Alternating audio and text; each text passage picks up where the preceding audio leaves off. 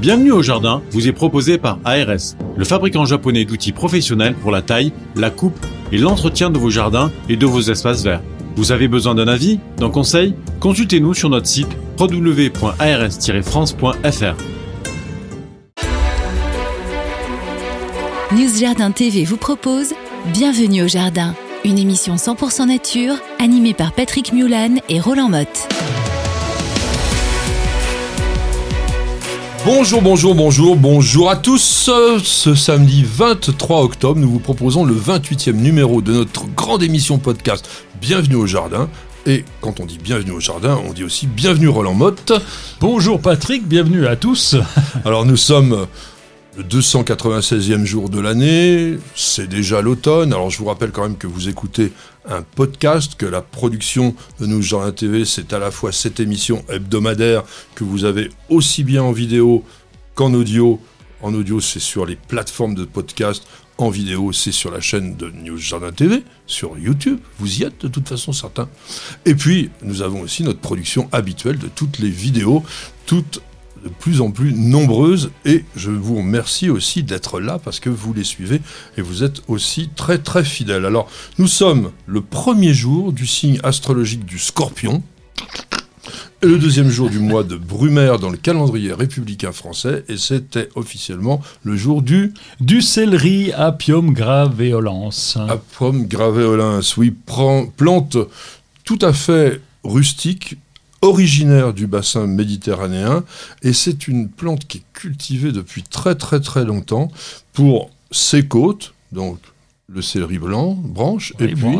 et puis le céleri euh, qu'on appelle céleri rave, puisque le renflement à la base, on va le cultiver également, on va le consommer de la même manière. donc, presque. donc, vous voyez, Roland vient vous le préciser, ce ne sont pas des racines. On a souvent tendance à penser que le céleri rave, parce que rave c'est racine, est une racine. Non, c'est simplement, effectivement, le renflement du collet, hein, de la base de la plante. Alors, jusqu'à la, jusqu'à la Renaissance, le céleri était employé, c'était pas une plante potagère, c'était une plante considérée comme médicinale et surtout aussi une plante que l'on croyait aphrodisiaque. Et il y avait une énorme croyance autour de ça. Euh, Madame de Pompadour, par exemple, qui était quand même une courtisane assez experte, hein, elle offrait à Louis XV un gratin de céleri le soir, hein, puis le matin un potage de céleri et de cresson parce que il fallait lui donner un petit peu de cœur à l'ouvrage. Et il y a un super dicton qui dit si la femme savait ce que le céleri fait à l'homme, elle en planterait de Paris jusqu'à Rome. Alors, on l'avait même nommé le légume viril. Hein, et ça, c'est beaucoup plus récent, puisque c'est le chef, le grand chef regretté Bernard Loiseau, qui a disparu en 2003, qui avait appelé le céleri comme ça. La réalité ah est quand même un petit peu loin de tout cela. Parce que j'allais te dire, j'en mange pas mal quand même du céleri, ah et je... Bon, non, rien. Non, rien, bah rien, voilà. Bon. Non. On pense, enfin, non, on pense pas. Certaines études très précises dans lesquelles on essaye de trouver tous les composants possibles imaginables d'une plante ont montré qu'il y avait quelques substances à possibilité vasodilatatrice dans le céleri, mais c'est infinitésimal. Donc, messieurs, si vous avez quelques problèmes, c'est pas la peine de vous goinfrer de céleri. Il va falloir plutôt penser aux petites pile bleue. Non, c'est pas ça. c'est plus efficace, c'est hein ça. voilà. Alors, en tout cas, ça pousse bien céleri. Hein. C'est ça, pousse bien, ah facile de culture. Ça pousse dans les terrains euh, frais, même même s'il y a un petit peu trop d'humidité, il est capable de pousser. Comme tu l'as dit, résiste au froid. Non, vraiment. Il n'y a, euh, a, pas de maladie. Non, j'ai rien constaté. La rouille, la rouille sur le céleri. Un petit peu, mais pas beaucoup, pas beaucoup, très peu. Donc ça se sème de mi-avril à début juin. Tu le fais toi-même Non, tu achètes des plants Oui, on achète des plants, c'est plus simple. On fait l'un ou l'autre et puis euh, on achète. Mais, mais ça pousse plutôt très bien. Puis on a l'âge des montagnes qui est un peu plus proche, enfin qui est proche, hein, qu'on appelait euh, le céleri perpétuel, qu'on appelle le céleri perpétuel. C'est proche parce que tu n'es pas loin des Vosges oui, les Alpes. oui, oui. Et la on l'appelle la livèche aussi, qui est, cousine, hein, on va qui est cousine et qui est très à la mode euh, chez les grands chefs. Ça fait plus chic de dire je vous fais un poulet à la livèche qu'un poulet au céleri, évidemment.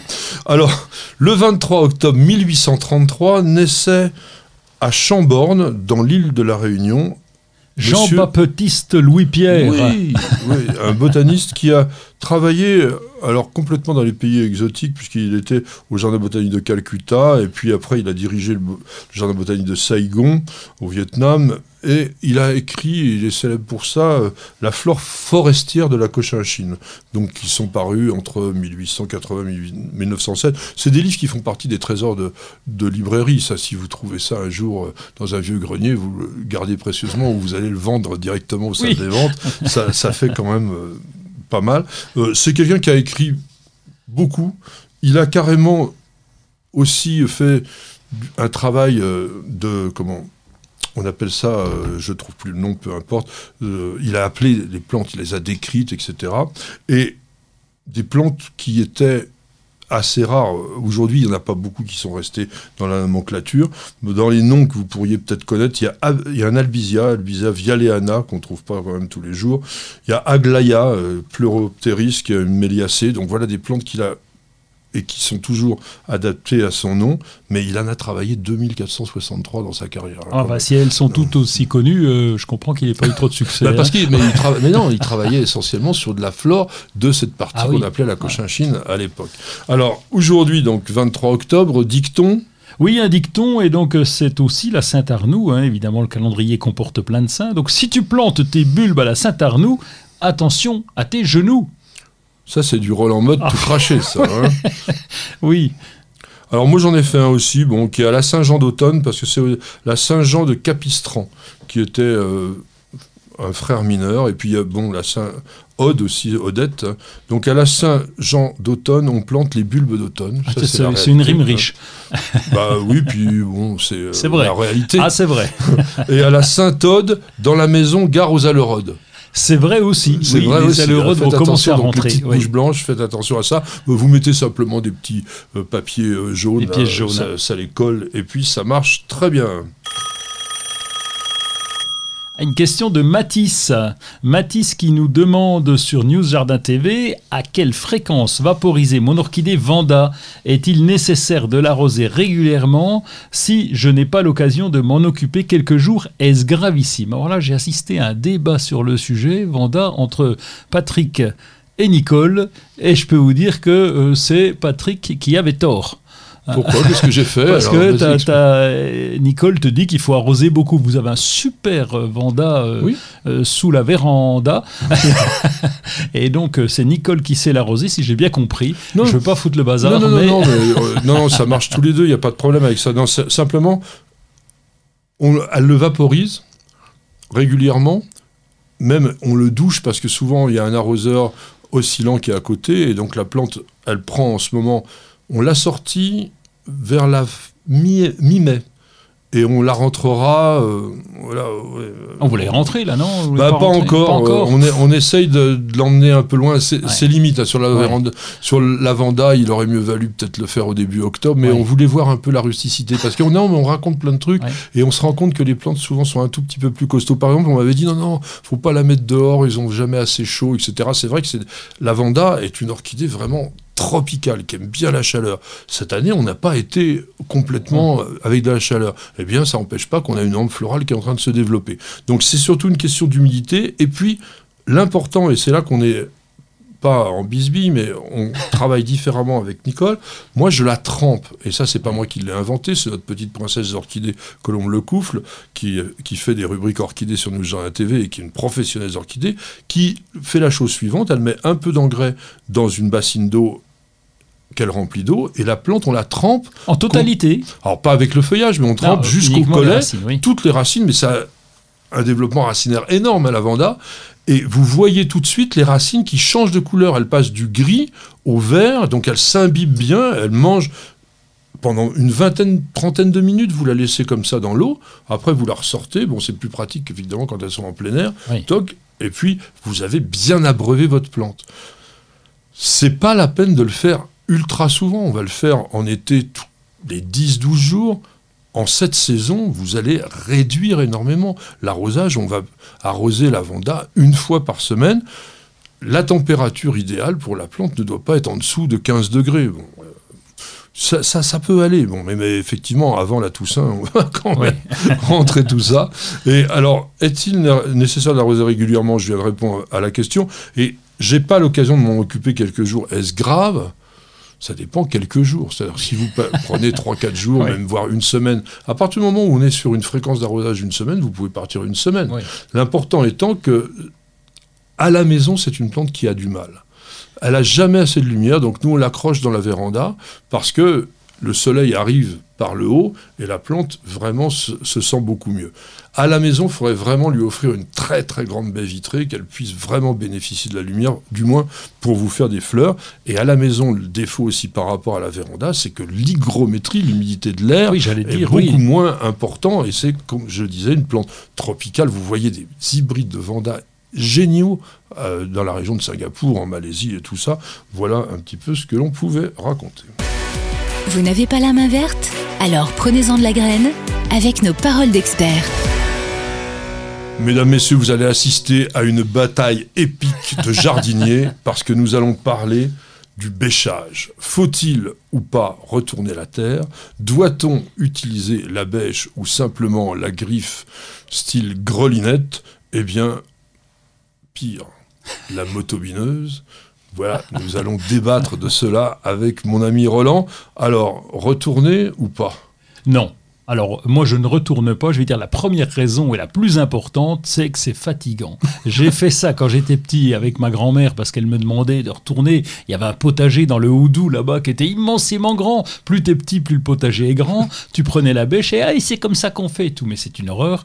Et après, en, en travaillant comme pépiniériste, j'ai utilisé la bêche aussi. J'en ai bien sûr une, elle est importante parce que quand on veut planter, il faut bien faire un trou. Ah oui, il faut faire un trou. Donc la bêche, c'est quand même bien pratique. Mais autrement, retourner le jardin, puis avec la technique qu'on a mis en place de potager, soit au carré, soit en pleine terre, mais sans vraiment retourner, travailler la terre, oui, mais la retourner, non. Voilà ma réponse, mon cher Patrick. Alors moi, ma réponse est un petit peu plus mitigée. Parce que quand on a travailler justement le sol depuis des années comme tu le fais, on a ce que l'on appelle en langage jardinier une terre franche, c'est-à-dire une terre qui est friable, meuble, riche, et qui effectivement peut se contenter d'être simplement gratouillée. Quand vous arrivez dans une nouvelle propriété qui n'a pas été entretenue depuis des années, ou déjà même vous allez avoir du mal en appuyant des deux pieds sur la bêche de la faire rentrer dans le sol, vous avez quand même sérieusement intérêt à travailler relativement profond. Bon, ça c'est le cas classique dans lequel vous ne pouvez pas y échapper. Bon, et là, moi je passerai plutôt tout de suite l'appareil à moteur plutôt que de m'éreinter avec une bêche sur un truc comme ça. Tu me rejoins. Quel est l'intérêt du labour? C'est-à-dire le labour, Attention, hein, ne confondez pas le labour de nos amis agriculteurs qui ont un tracteur de 300 chevaux avec 6 ou 8 socs derrière lui et qui descend à 25-30 cm avec notre labour de jardinier qui se fait à la bêche ou à la motobineuse et qui descendra jamais en dessous de 20 cm. Donc là, on va faire, en retournant la terre, on va réduire quand même la levée des adventices annuels les, troncs, les kénopodes, les sensons, etc. Pourquoi? Parce que s'il y a des graines en surface, vous les mettez en bas et elles sont trop profondes pour pouvoir lever. L'avantage du labour, quand vous retournez, c'est que vous mettez à l'air libre des racines un peu plus profondes, comme peuvent l'être celles des chardons, des chiens-dents, etc., que vous allez pouvoir retirer facilement à la main. Quand on le fait à la, à la bêche, euh, enfin à la grelinette comme ça, généralement, on ne les voit pas trop bien, parce qu'en fait, la, machine, elle, ne fait que briser les mottes, elle ne les relève pas, elle ne ressort pas. Et puis, alors je sais que toi, tu aimes beaucoup les amendements de surface, etc., dont moi, je ne suis pas un, grand fanat, parce que l'efficacité, elle est beaucoup plus longue à, obtenir. C'est vrai que quand on laisse une couche de compost comme ça en surface et qu'on se dit les vers vont travailler pour moi, ouais, ils travaillent, mais pas en deux mois.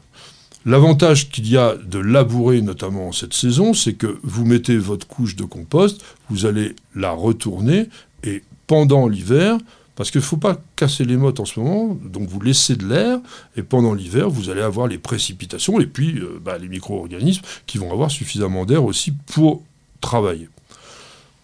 Encore un autre avantage du bêchage, c'est que vous allez pouvoir améliorer la fertilisation qu'on appelle de fond. C'est-à-dire que vous n'allez pas laisser tout simplement sur une petite couche de surface, vous allez donner plus de volume de fertilité à votre terre. alors, vous l'avez un petit peu avec euh, la grelinette, mais le bêchage quand même permet à la terre de bien bien absorber l'eau de pluie, puisque vous avez tout ouvert, et de faire en sorte que par la suite les racines pénètrent bien. Et puis, bon, je dirais que ça laisse propre la végétation, ça je sais que tu t'en fiches, mais moi j'aime bien que...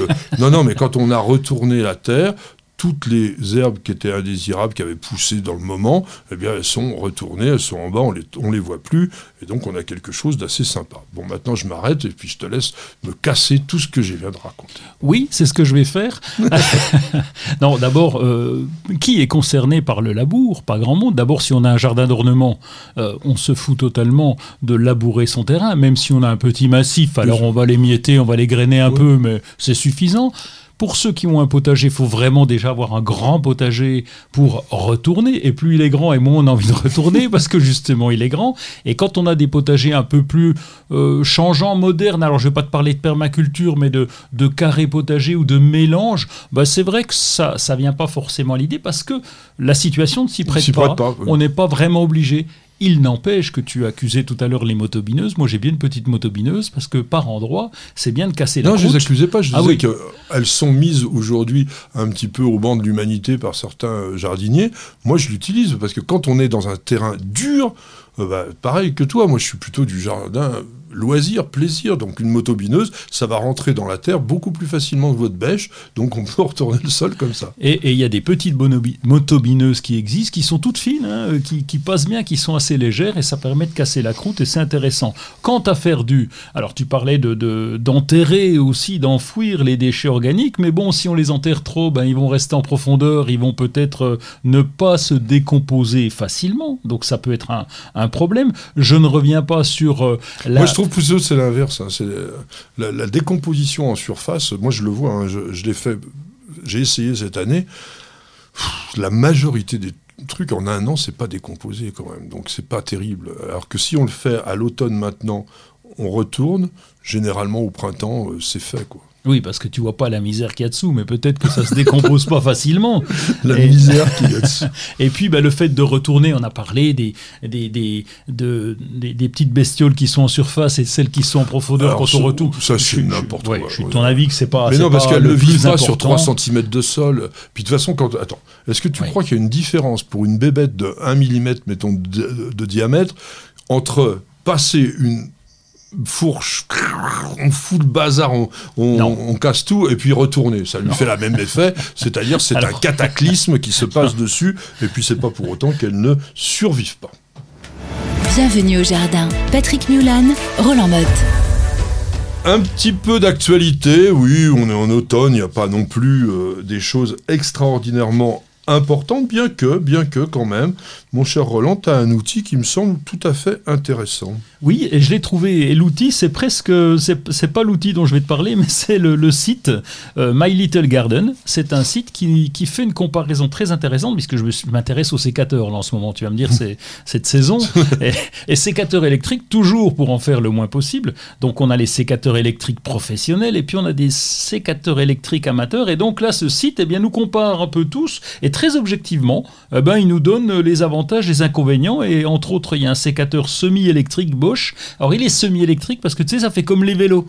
Les vélos électriques. Ah, ça t'aide simplement. Faut, voilà, faut quand même pédaler hein, ah. pour avancer. Et là, le sécateur, c'est pareil, donc il a un petit moteur, donc il coûte 50 euros. Donc l'avantage, c'est qu'il n'est pas trop cher par rapport aux non, ça ne coûte pas plus cher qu'un sécateur professionnel classique. Euh, presque, voilà, c'est ça. Et donc, il, ben, il a l'avantage d'avoir une, puissance, une, une, petite batterie de 3,6 volts qui va donner donner un coup de main. Oui, c'est un petit coup de main, ça. Oui, c'est un petit coup de main, mais ça va t'aider à appuyer. Tu fais quand même ton geste avec ton sécateur.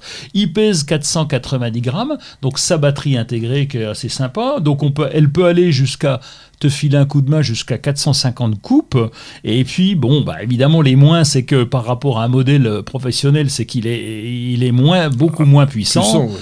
Et puis, son temps de charge est quand même un petit peu long, mais c'est bien parce que quand on fait de la taille régulière, ça peut donner un coup de main, avoir un petit peu moins mal, avoir euh, évité la tennis elbow en tout cas. Limiter la Oui, tennis elbow. Il y a ça, mais aussi, au bout d'un moment, on peut avoir carrément euh, de l'arthrose, hein, parce que c'est très, c'est très dur. Bon, Ah c'est- c'est en général, bon, quand on est ouais, amateur, ouais. on ne fait pas des millions de, de coupes de sécateurs, mais quand vous aviez, par exemple, les vignerons qui n'avaient pas encore les sécateurs Mm. électriques, euh, vraiment, la taille était... c'est- C'était terrible, quoi. Ah c'est la même maladie que les tennisman avec Ah oui. la tennis Ah, elbow et donc ton tendon qui est inflammé à force de, à force de presser. Alors moi, au niveau nouveauté, euh, ça peut être de saison parce que j'ai trouvé des cuves récupératrices d'eau de pluie à enterrer, mais qui sont relativement plates. Ah de oui. chez Garancia. Alors, bon, je connais pas cette marque-là, mais j'ai trouvé que l'idée, elle était intéressante. C'est d'abord enterrer les cuves. Les petits récupérateurs d'eau de 300 litres, comme j'ai moi aussi au jardin, écoutez, en un arrosage, même pas, on, on l'épuise totalement. En plus, ça a un défaut, mais là, vous pouvez revenir chez Bosch avec une petite pompe électrique à batterie qui peut puiser l'eau, parce que on vous met toujours, évidemment, le robinet assez haut pour qu'on puisse glisser l'arrosoir en dessous. Oui. Mais ce qui veut dire, c'est que vous avez ça de haut dans le réservoir que vous n'utilisez jamais. Donc ça vous dit, au lieu de 300 litres, vous n'avez plus que 250. bon, c'est déjà pas beaucoup. Alors là, on est sur des cuves beaucoup plus sérieuses, entre 1500 et 5000 litres, qu'on va enterrer. Et la cuve extra plate, eh bien, elle va s'installer beaucoup plus facilement, parce que c'est pas la peine de creuser extrêmement profondément.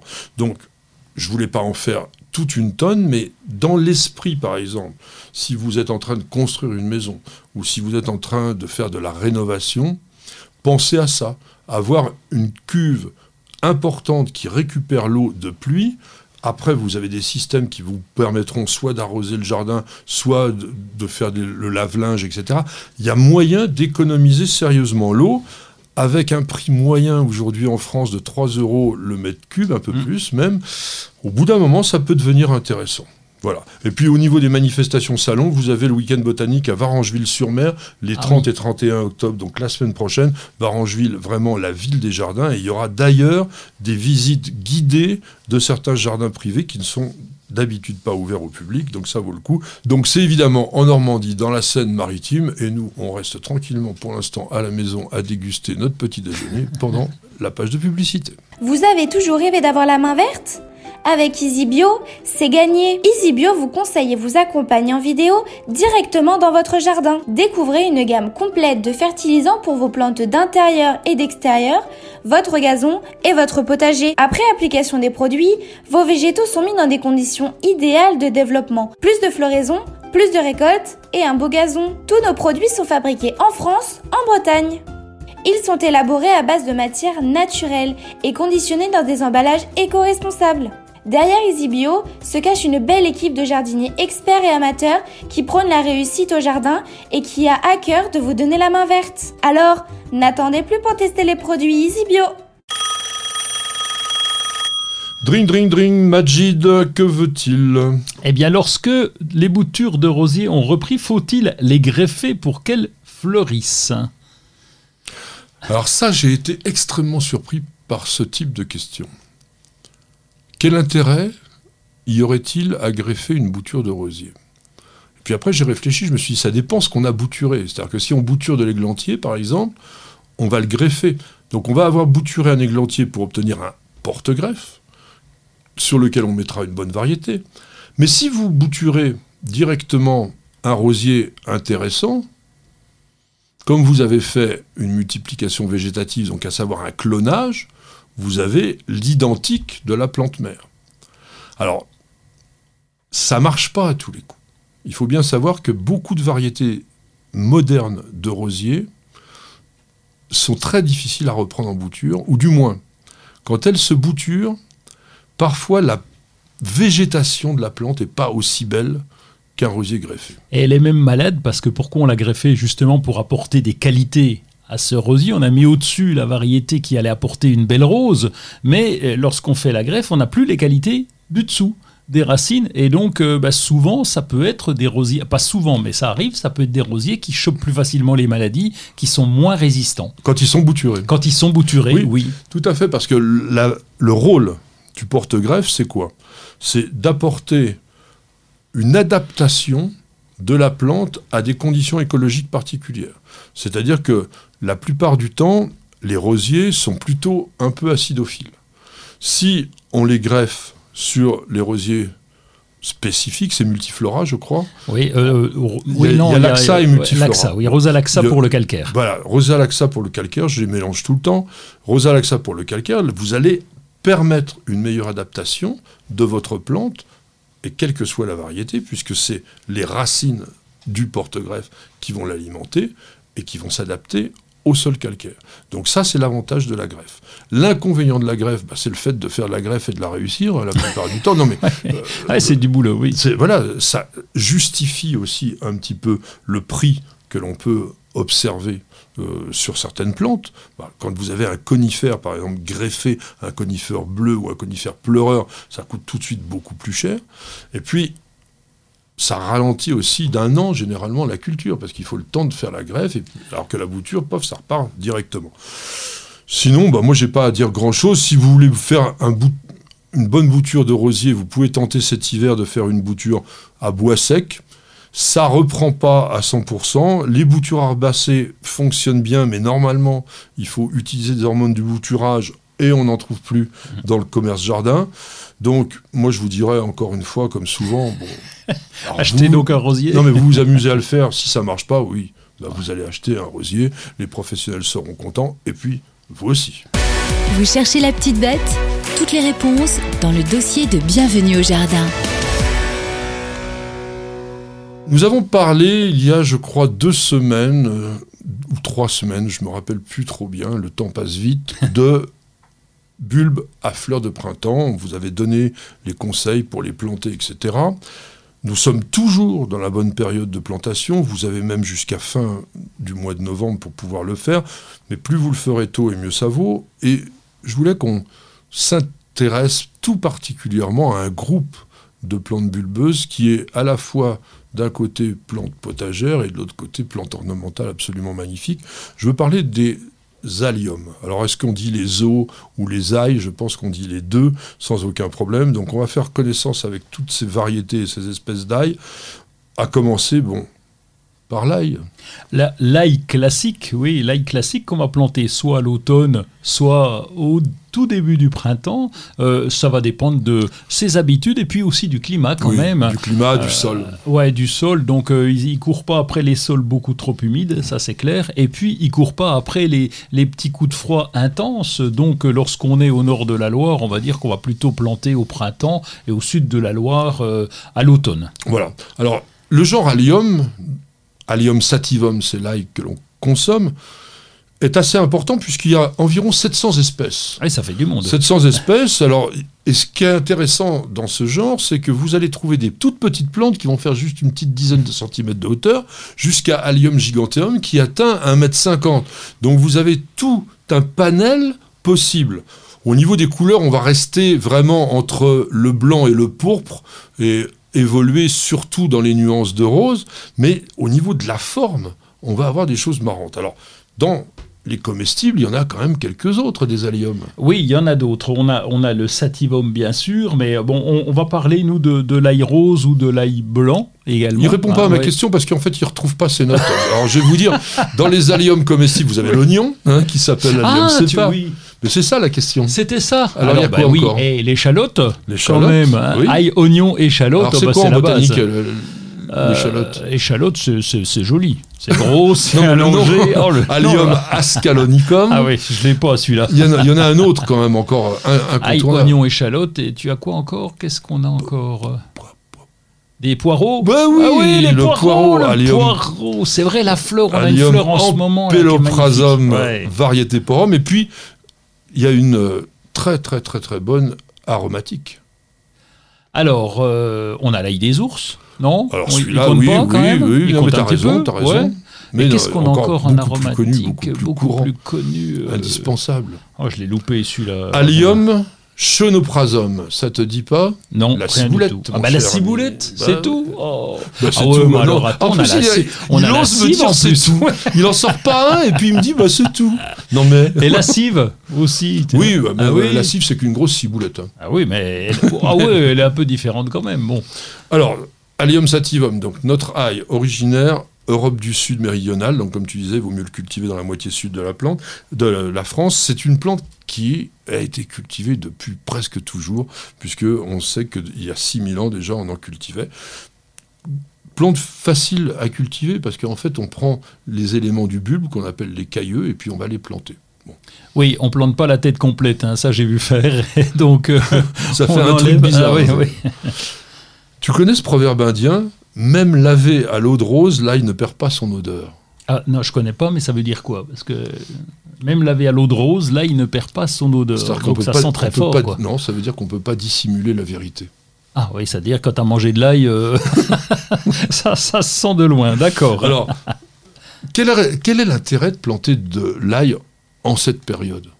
Alors, bah, un peu comme euh, toutes les plantes, c'est quand on va planter à l'automne, si évidemment on, exclut le côté coup de froid, bien sûr, c'est la, mise en place de la plante, elle va se développer plus facilement, elle sera beaucoup plus prête pour les premières pousses de printemps. Et ça, si on pouvait faire ça avec toutes les plantes, ça serait parfait. Voilà, donc on aurait plus de précocité.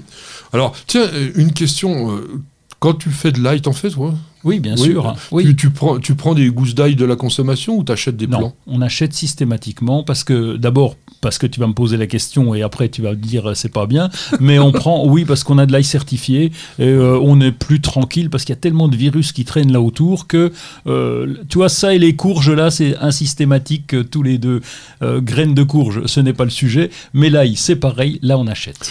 Alors, t'as entièrement raison pour la bonne raison. Je sais pas s'il faut dire ça, que t'as raison. Ouais, c'est déjà pas mal.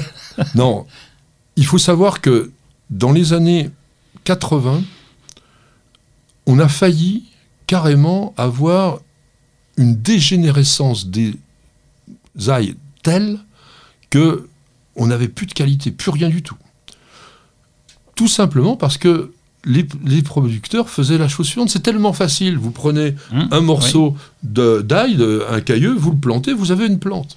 Sauf que tu viens de le dire, fort justement, il y a une dégénérescence génétique qui se fait, et puis, surtout, il y a des maladies à virus qui s'implantent, et comme il n'y a pas de sélection, eh bien la plante dégénère petit à petit.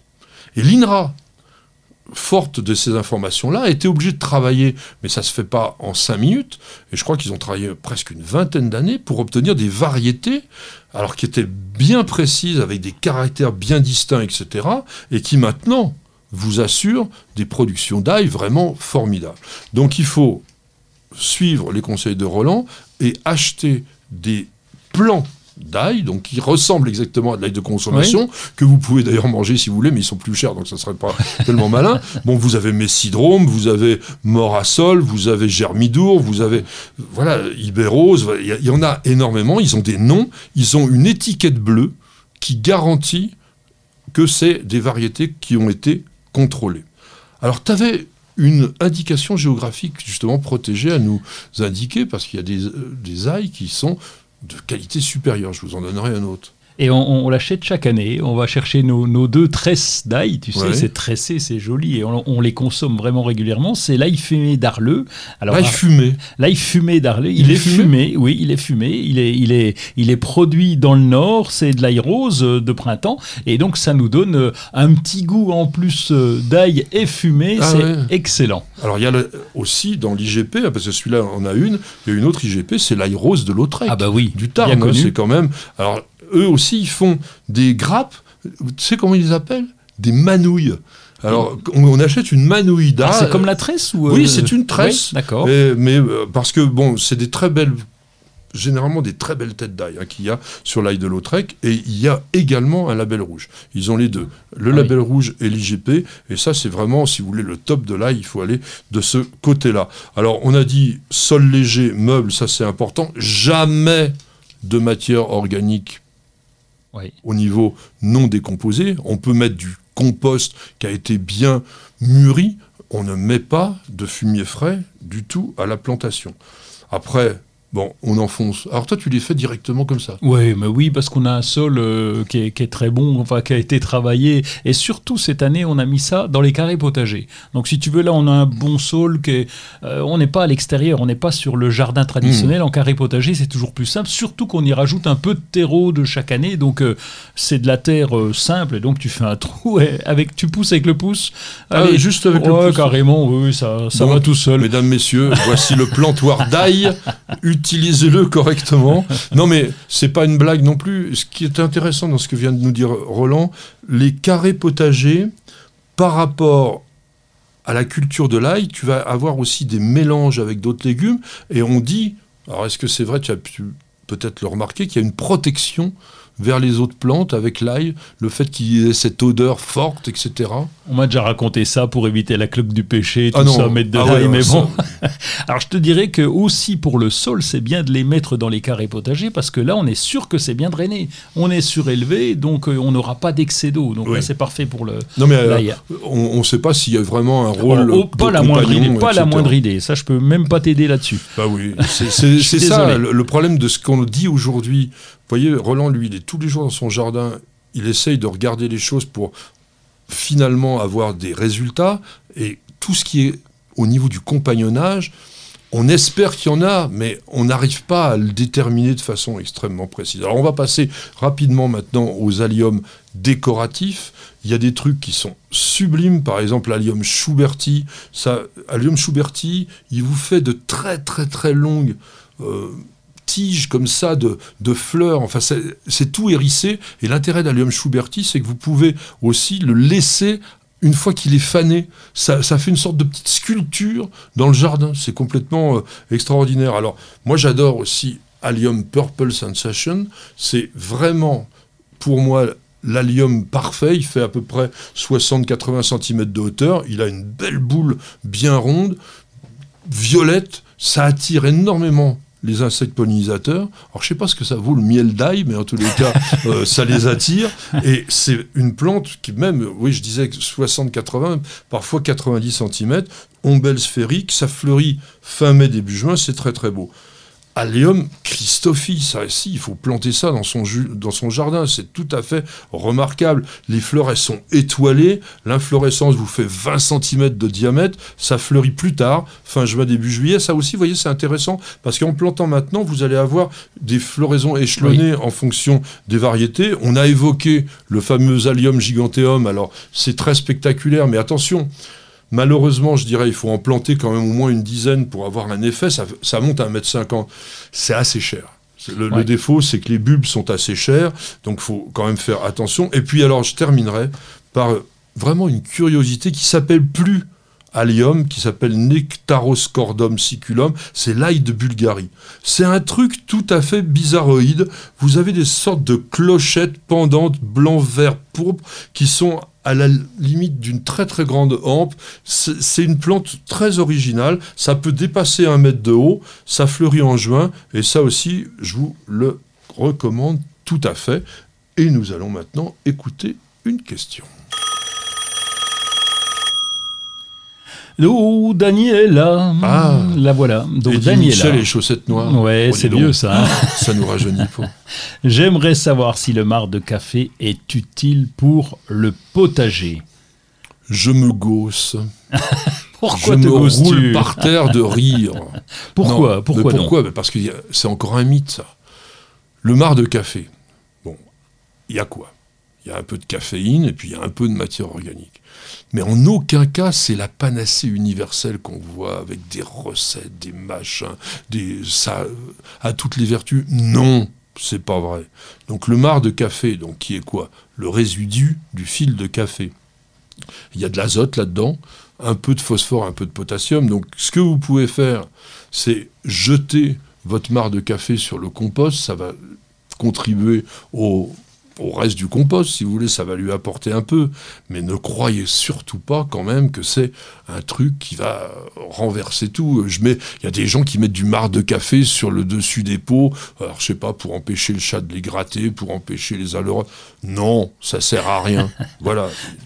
Alors, euh, ça sert un peu quand même à quelque chose. Alors bon, tu peux raconter que c'est insectifuge, parce que c'est ce qu'on voit surtout sur Internet. Non, mais on peut raconter, mais c'est pas vrai. Par contre, le fait de mettre le marc de café dans, euh, à la déchetterie, c'est dommage, puisqu'on peut très bien le mettre au compost. Au compost, c'est ce qu'on vient de dire. Ça gêne absolument pas de le mettre sur le jardin non plus, donc euh, c'est pas la peine d'aller jeter son marc de café. Donc au moins pour ça, on aura gagné quelque chose. Et puis je te rassure, ça fera pas de mal aux plantes. Hein. Ça va se décomposer sans problème. Non, mais ne croyez pas que ça éloigne. Ah oui, par contre, le, oui, il n'y a pas de miracle. Mais non, il n'y a pas de miracle. Alors il y a des gens, alors ça en revanche, je ne sais pas pourquoi, pourquoi pas mélanger les graines lors d'un semis avec ce marc de café. Peut-être parce que s'il est un petit peu, ben, on le fait aussi avec du sable, c'est peut-être le même principe. C'est plus facile à semer. oui, voilà, c'est ça. ça apporte quand même pas grand-chose, on va dire. Et on va se calmer parce que j'étais un peu agacé. On va prendre une petite page de publicité. Ça va nous faire le plus grand bien. Parce qu'on devrait tous commencer la journée par un bol d'oxygène. Parce qu'il y a des réveils qu'on échangerait contre aucune grasse mat. Parce que mettre du beau partout, ça fait du bien tout le temps. Parce qu'une bonne promenade, ça fait battre deux cœurs. Parce que ça fait grandir de faire pousser quelque chose. Parce que le circuit le plus court, c'est entre votre jardin et votre cuisine. Parce qu'il y a des rencontres qu'on n'oubliera jamais. Parce qu'un monde meilleur, ça commence d'abord chez soi. Et parce qu'on n'a jamais eu autant besoin de se reconnecter à la nature et à la vie. Truffaut, mettons plus de vie dans nos vies. Bienvenue au jardin. Patrick Mulan, Roland Motte. Maintenant, nous allons passer aux choses quand même très sérieuses. Arrêtons avec les bizarreries et on va faire travailler Roland dans son jardin. Et ça, je peux vous dire, c'est quelque chose. Alors, qu'est-ce que tu vas nous faire dans la semaine qui vient, mon cher Roland? Je vais essayer de ne pas me faire avoir comme l'an dernier. Euh, pendant deux ans, trois ans, j'ai pas protégé les artichauts. Ça baigne, tout pousse. Sauf que l'an dernier, alors avec un automne un à peine difficile et un printemps très compliqué, eh bien, j'ai perdu une bonne partie des artichauts. Je les ai remis en place, donc parce que j'adore ça, c'est très bon. Et là, je vais les protéger. Donc, euh, de fait, tu regardes pas la météo, tu dis je le fais, tant pis. Oui, je me dis on va pas se faire avoir deux fois. Je mais si jamais, prochain, si jamais on a une arrière-saison qui continue à se prolonger, que la première gelée n'arrive qu'au mois de décembre, etc. C'est pas gênant pour la plante d'être dans cette couverture de paille. C'est ça que tu fais, tu mets de la paille? Ben je, je, mets, euh, je mets quatre piquets 4 tuteurs à tomates, je referme un petit peu la plante. Ah, carrément. Ouais, et, ben oui, parce que. Non, bah, regarde la vidéo de Michael sur New Jardin TV, il, fait quand même un peu plus léger. Alors, c'est vrai qu'il habite le Maine-et-Loire, c'est pas. Ah non, mais là. Bon, mais il, en met juste sur le bord. Juste sur le bord de la touffe, de la, de la paille. Et il attend justement, et moi je conseille tout le monde de ça, euh, écoutez bien la météo, c'est le truc le plus important pour le jardinier. Quand on vous annonce du froid, et à ce moment-là, vous pouvez bourrer par-dessus. Mais si vous bourrez par-dessus alors qu'il va faire, mettons, 15 degrés, vous risquez d'avoir de la pourriture. C'est ça le problème avec les protections hivernales, c'est indispensable quand il fait froid, et c'est vraiment problématique quand il fait doux. Mais je n'ai pas envie de me faire réavoir comme le printemps dernier où je les ai vus tomber, les pauvres. Euh, et on était au mois d'avril pourtant. Et là, et vraiment, ils ont eu très très froid. Alors c'était des jeunes pousses. Donc les quatre tuteurs, on prépare avec un voile d'hivernage et dedans, on bourrera éventuellement de paille, mais au moins c'est prêt. Oui. Alors donc il va aussi... Euh, te préparer à encore un hiver dur en vidangeant tous les tuyaux tout de suite. Ah oui, bah oui, oui, parce que je, une, une année aussi, là aussi, je me suis fait avoir en disant, mais non, c'est bon. Non, mais en 1958, tu sais qu'il y avait moins 25, hein, mais euh, c'est 56. 56. 56. oui, oui, oui, je me souviens très bien. Ah, pas né. non, non, non c'était aussi en 85 et 86 où là, fallait pas oublier ah de nettoyer, euh, oh de vidanger les tuyaux. Enfin, euh, mais c'est pas grave, hein, c'était en 2003, je crois, je me suis fait avoir. Non, mais ça, pas on ne pouvait pas en 85-86 parce que, contrairement à ce que je viens de vous conseiller d'écouter la météo précédemment, là, personne n'avait vu que dans la journée, c'est-à-dire vous aviez à peu près ouais, une dizaine de degrés, parce que moi je me rappelle bien de ça, et dans la nuit de la Saint-Sylvestre, on est passé à moins 20, de, de 10-12 à moins 20. Et ça, personne ne l'avait prévu. Et là, effectivement, tout le monde s'est fait avoir les tuyaux. Oui. Bon, euh, etc. Donc pour éviter ça, quand même, on est des vieux machins, donc on se fait, on fait gaffe. Et donc là, bah, c'est quand même commencer à regarder un peu les tuyaux, à vidanger, à vider les, les- les- les tuyaux en caoutchouc qui sont, enfin en caoutchouc, pardon, qui sont à l'extérieur, mais les tuyaux d'arrosage, tout simplement, commencer à les vider. Oui, il faut les vidanger. Voilà. Donc, Alors, ça, tu, c'est tu pas disais euh, de revoir le plan du jardin, c'est le moment? Oui, c'est le moment. On, on a parlé de la Sainte-Catherine. On parlera encore de la Sainte-Catherine. Tout bois Oui, prend a- on racine. n'a pas encore parlé. là. Euh, non, non, non, ça viendra. Euh, oui, puisque euh, c'est dans un mois pratiquement. Ouais. hein, euh. Quasiment, le 25 novembre. Mais il y a, il y a quand même déjà des belles plantes qui sont arrivées dans les jardineries chez les pépiniéristes. Là, on est, on est sur la, la culture du printemps qui arrive à l'automne. Là, on a donc on a des belles plantes et là, il y a du choix. Et faire son, le plan de son jardin, c'est pas se faire avoir quand on va dans une jardinerie. Souvent, on y va au printemps, on prend ce qui est fleuri, on fait pas gaffe à la taille adulte. Et là, eh ben, il y a, des vraies proportions à respecter dans son jardin. Il y a de l'équilibre à avoir. Et puis, bah, puisqu'on parle un peu de réchauffement climatique, moi, j'aimerais bien mettre deux arbres un peu plus grands pour faire de l'ombre à certains endroits. Et donc là, c'est le moment d'aller euh, fouiner, fouiller, regarder et prendre son temps surtout pour voir la taille adulte des plantes, pour pas se faire avoir justement. On en avait parlé, rappelle-toi, dans une émission sur les conifères nains qui font, qui font 10 mètres de haut. donc, c'est pas la peine. Donc là, c'est le moment de prendre ce temps-là d'aller fouiner dans les catalogues aussi. Alors attention à une chose, il y a souvent, mettons sur des encyclopédies, un peu euh, botaniques ou horticoles, on va vous donner des hauteurs de plantes qui sont les hauteurs dans la nature. Par exemple, on vous dira que le tuya, euh, plicata, mesure 60 mètres de haut. Dans nos régions, dans les jardins, ils vont pas dépasser 20 mètres. Donc il faut aussi relativiser un petit peu. Et puis, comme disait Roland, attention aussi aux cultivars. Parce que vous avez des plantes qui sont dites naines, euh, qui sont moyennement naines, puis vous en avez d'autres qui sont dans le même genre et qui peuvent être géantes. Par exemple, il existe des séquoias. Alors, mais un séquoia nain, ça fait 5 mètres quand même quand c'est Oui, grand. ouais. Enfin, quand c'est grand, quand c'est âgé d'une vingtaine d'années. Mais par rapport à un séquoia géant, c'est forcément un nain. Alors, on va faire aussi tous les nettoyages en ce moment. Donc, faut nettoyer les outils, ça c'est important quand même. hein. Oui. On n'en parle pas suffisamment, mais un équipement de jardin, ça vaut quand même un petit peu d'argent. Et plus vous aurez de soins sur vos outils, et c'est pas grand-chose, c'est à chaque fois, par exemple, que vous utilisez une bêche, vous avez un peu de terre dessus, vous passez un chiffon un peu huileux dessus, et vous, vous allez garder votre bêche 25 ans, il n'y a aucun problème. Les manches aussi, ça nécessite parfois d'être bien nettoyé. Et tout ce qui coupe, alors là, en revanche, il faut vraiment le graisser. Et puis, on peut aussi l'affûter. C'est moins facile, vous pouvez vous donner un professionnel pour le faire.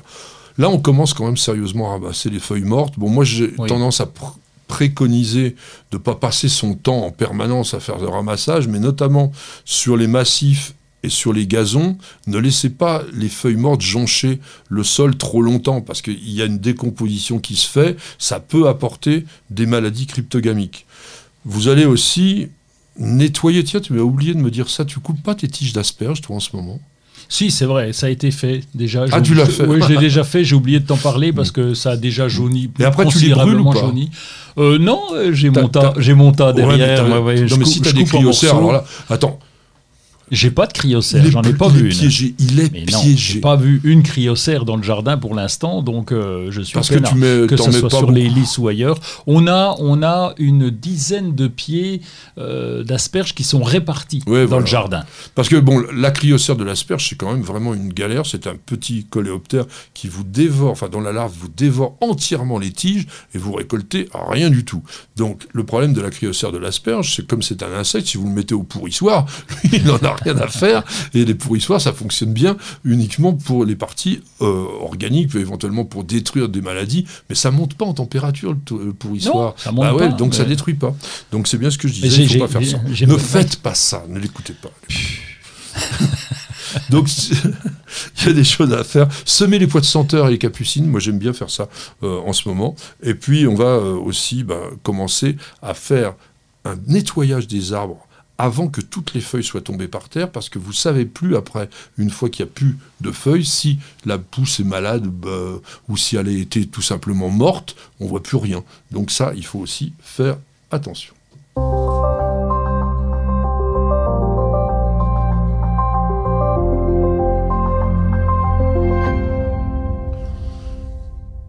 les planteurs de brigaudières.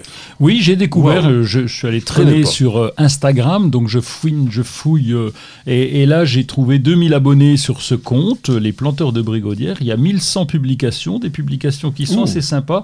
Donc j'ai découvert, alors je ne suis jamais allé, donc je ne peux pas t'en parler, mais que c'est une pépinière au cœur des Alpes, à 13 km au sud de Grenoble, c'est tout au pied du Vercors, et ils sont spécialisés dans les bulbes. Bah, ça tombe bien, c'est la bonne saison pour les planter. Eh ben parfait. Alors je sais pas si la collection, mais la collection a l'air conséquente en tout cas. J'ai ah regardé, oui. Oui, et en tout cas les photos sont très réussies. Donc on a, ils ont, donc ils ont l'avantage de cultiver ces bulbes. Donc euh, on a des bulbes qui viennent des cinq continents. Donc c'est vraiment des, professionnels, on a des personnels, des crocus, des muscaris, des os ou de l'ail, du colchique, du safran. Enfin bref, il y a toute une collection assez complète. Et donc bah, ils nous mettent les photos sur Instagram.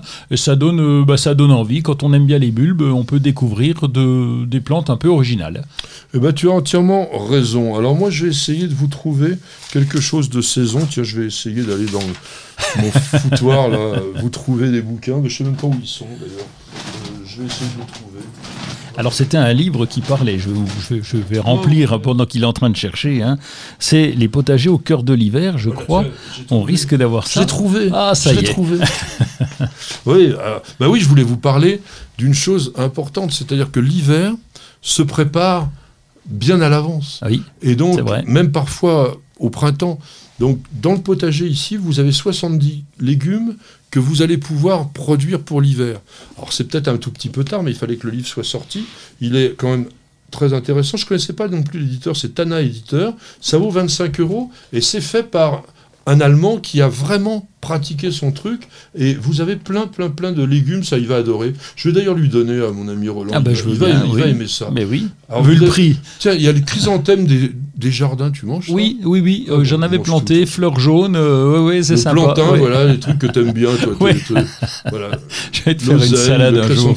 Donc, vous avez vraiment tous les éléments pour cultiver ces 70 légumes dont certains sont un peu, on va dire, inattendus. Donc, cher Roland, voici le potager au cœur de l'hiver. Et j'espère que tu m'inviteras pour manger des légumes que je n'aime pas. je n'hésiterai pas. Donc, comme j'ai retrouvé les autres livres, alors ce livre-là, certains d'entre vous le connaissent sans doute, parce que c'est un ouvrage qui a déjà été publié par, on va dire, les deux pépiniéristes les plus connus et certainement les plus assidus dans le domaine des agrumes qui sont Bénédicte et Michel Bachès. Ils habitent dans les Pyrénées-Orientales, donc on ne va pas trop souvent les voir, surtout Roland qui habite de l'autre côté, mais ce sont des gens que franchement j'apprécie beaucoup. Je les aime bien, pourquoi? Ben, Parce que sont des, c'est des fous. ils sont devenus des fous d'agrumes et des fous intelligents, des, fous scientifiques, des fous qui travaillent, qui cultivent, et ils savent tout sur ces plantes-là. Et là, ils vous font une nouvelle édition donc de ce livre chez Ulmer qu'ils avaient publié il y a une dizaine d'années, avec les nouvelles variétés, les nouveaux ravageurs et les nouvelles maladies. Aïe. Euh, bah, euh, oui, les agrumes sont pas mal menacés. Et donc, c'est un livre extrêmement passionnant très très très bien illustré. Bah, ça c'est des photos qui sont classiques, hein, mais vous avez quand même un ouvrage qui est agréable à, lire et surtout et surtout c'est très détaillé, très complet et tout à fait adapté à tout un chacun. Vous avez toutes les bases, comment les tailler, tout ça. Donc je sais que vous êtes des fous furieux tous d'agrumes, je le vois avec les sujets qu'on a fait sur nos gens à TV. Donc ce petit bouquin qui vaut pas trop cher, puisque c'est 15,90, vous allez, je pense, l'adorer. C'est une question de Charlotte qui nous arrive sur New Jardin TV et c'est euh, la question est simple quels sont vos conseils pour lutter contre les acariens qui attaquent mes plantes d'intérieur? Bah, il faut réduire la température de la, de la pièce et il faut aussi augmenter l'hygrométrie.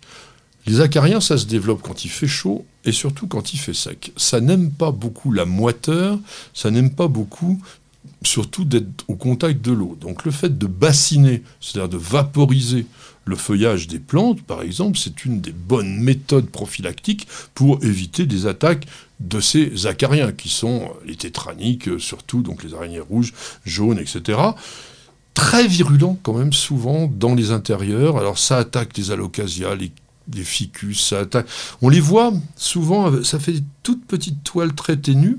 Et puis, comme ces minuscules bébêtes, elles mangent le parenchyme de la plante, c'est-à-dire la peau, elles vont grignoter ça et la plante réagit en devenant un peu gris argenté. Oui, c'est une couleur un peu plombée. Voilà, quand on, c'est assez net sur Quand on voit ça, eh bien, on sait qu'on a une attaque d'araignée rouge. Alors attention, hein, ce n'est pas du tout innocent. Ça peut vous ratiboiser, mais complètement une plante en quelques jours.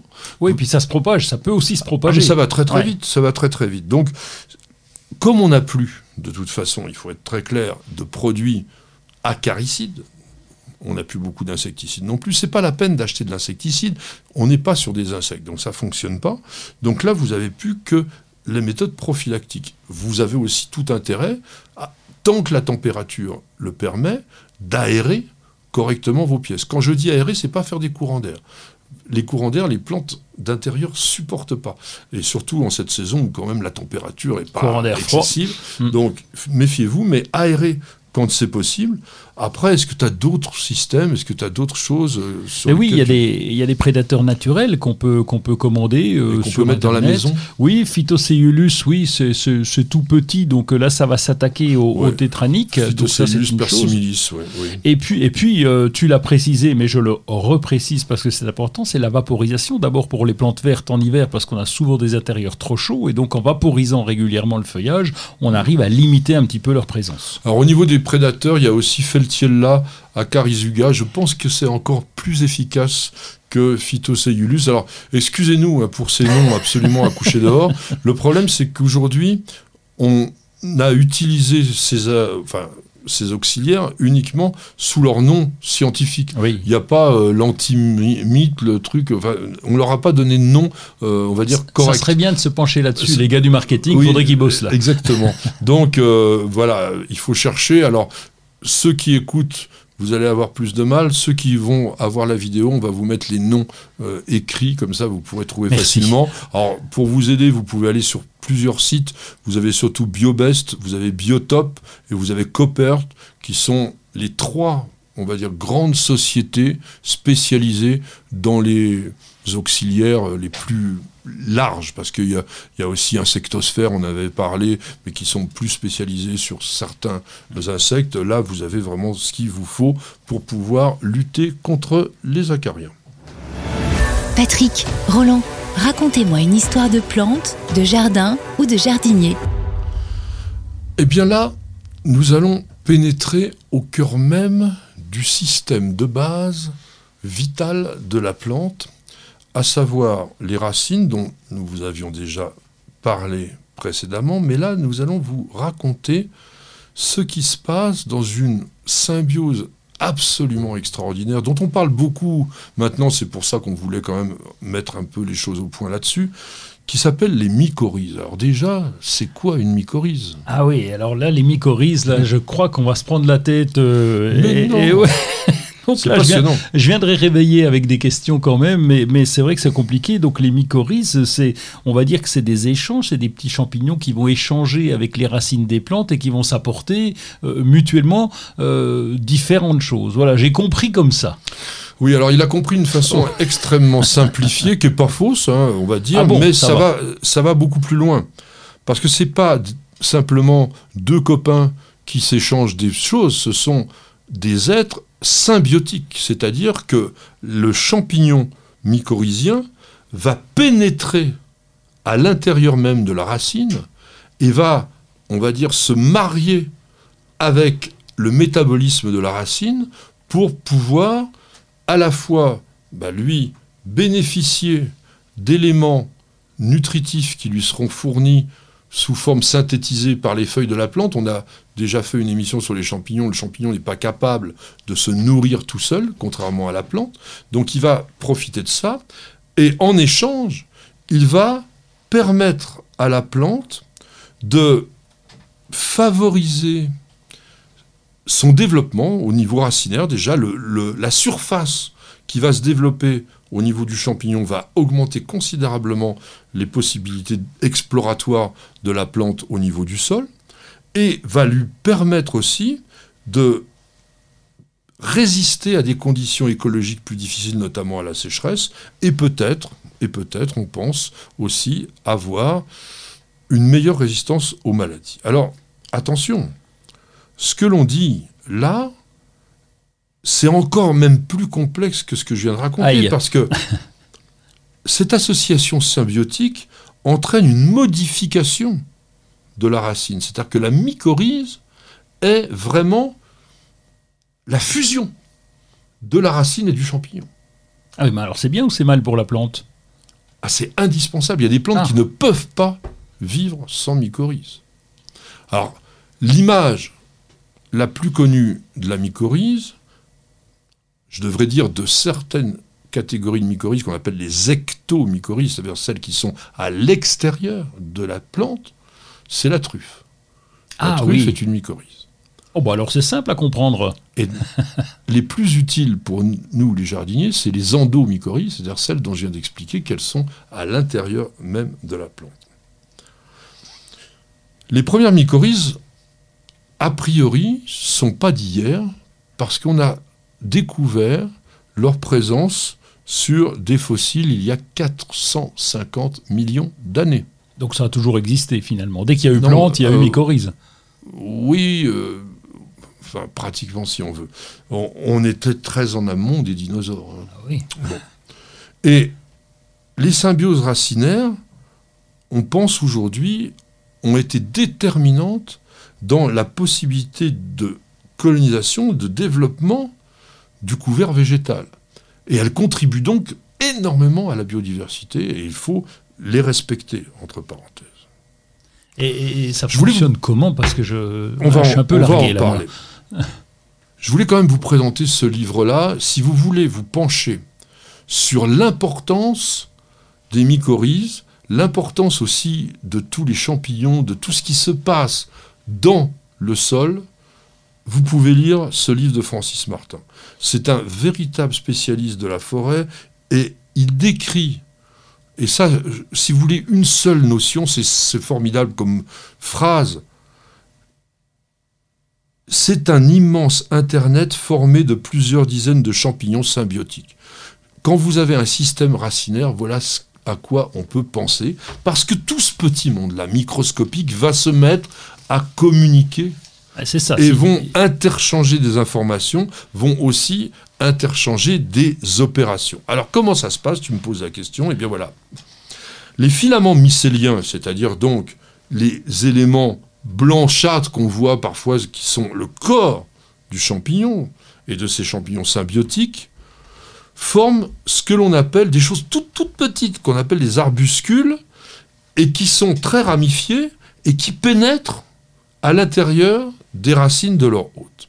Ces microfilaments mycéliens ont la capacité d'explorer un énorme volume de sol et on dit, accrochez-vous, que un mètre de racine égale un kilomètre de ramification. en, fait, les mycorhizes vont faire le boulot des racines pratiquement. Exactement. Ils vont le renforcer. Elles vont renforcer de façon énorme. Donc les arbuscules dont on vient de parler vont s'insérer dans les cellules végétales, donc directement à l'intérieur, et se mettre à créer des échanges.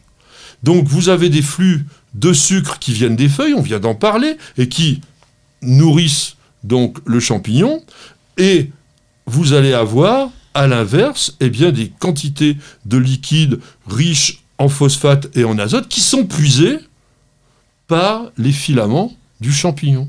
Mais tu as parlé d'Internet. Donc là, pour l'instant, tu me parles d'échange. Et l'Internet, il vient où? Parce qu'Internet, pour moi, c'est communication. Ben, la communication, elle y est déjà, puisqu'ils s'échangent des éléments. Ah, ah oui, ils parlent pas, Oui, moi je pensais, ils s'échangent des infos. Attention, fais gaffe à ci, fais gaffe il à ça. il est probable, il est probable qu'il y ait des échanges au niveau électrique. Notamment, donc sur des influx, des choses comme ça, il est probable, ou même certain, qu'il y a des échanges chimiques, parce que on sait très bien que tous les éléments végétaux sont essentiellement des expressions chimiques. Mais pour l'instant, je suis pas sûr que ça soit tout à fait étudié et ça dépasse quand même largement, on va dire, le cadre d'une émission grand public comme celle qui est euh, Bienvenue au jardin. Alors, on va encore en dire quand même quelques mots parce que il faut rentrer peut-être dans la pratique. Aujourd'hui, on trouve des terreaux Oui. mycorhizés. Alors, ça sera toujours très bien, c'est-à-dire vaut mieux qu'il y en ait qu'il qu'il n'y en ait pas. Mais je suis persuadé que si vous travaillez correctement votre sol, notamment comme le fait Roland, vous apportez beaucoup de matière organique, vous faites en sorte qu'il n'y ait pas de compactage, parce que si vous êtes dans un sol qui est complètement étouffant, les mycorhizes ne vont pas se former. Il faut quand même que ça soit dans des éléments viables. Donc plus votre sol va être vivant, plus votre sol va être souple, aéré, légèrement humide, etc. Et mieux ça va fonctionner parce que c'est naturel. La mycorhize, je rappelle, c'est pas une inoculation que Ouais. l'on fait artificiellement, ça existe dans la nature. Alors après, ce que l'on vous met dans le commerce, c'est a priori des mycorhizes qui ont été.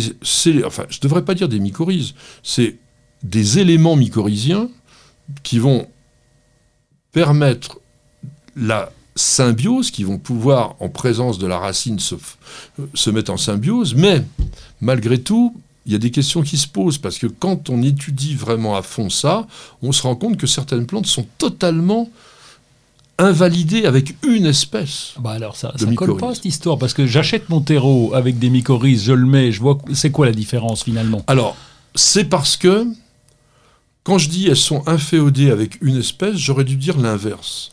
C'est que la mycorhize, elle, ne fonctionne qu'avec son arbre, ou avec sa plante. Alors il me faut Mais un- l'arbre, l'arbre peut avoir plusieurs dizaines de mycorhizes Ah.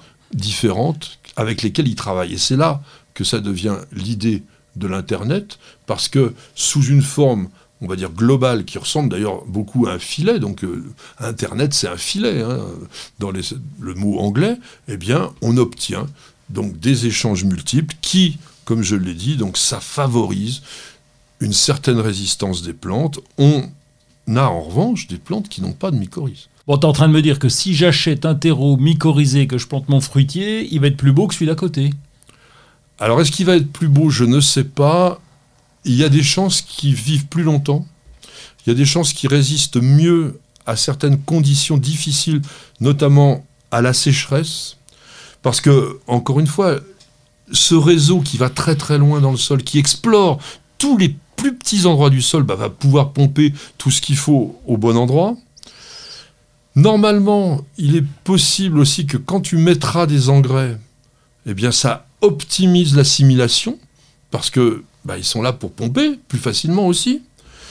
Après, est-ce qu'on aura une meilleure reprise à la plantation? Certains le disent. Une augmentation du rendement, on l'a vu parfois.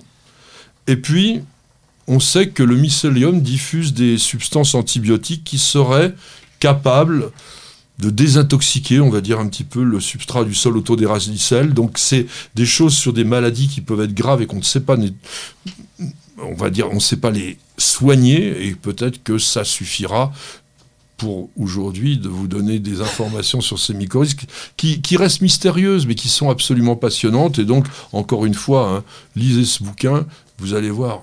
Moi, j'ai passé des moments merveilleux. C'est pas très, très, très, très, très facile. C'est pas le truc de chevet. Vaut mieux le lire dans la journée. Mais franchement, c'est quand même très, très bien. Et ça sera là-dessus qu'on va se quitter. J'espère que vous avez passé un très bon moment avec nous. On a eu beaucoup de plaisir à vous préparer, à vous mettre cette émission en ligne. Roland, on te retrouve très prochainement partout sur tous les réseaux. Et puis la semaine prochaine. Et puis la semaine prochaine, on sera encore là, évidemment. On embrasse les jardinières, ma petite jardinière, ma petite père. On fait un grand coucou et un grand merci à Monsieur Miguel qui nous a fait toutes ces belles images. Et puis aussi à Stéphane qui vous permet d'avoir un son absolument professionnel. Merci à tous et à bientôt sur Nous Jardin TV. Et Bienvenue au jardin.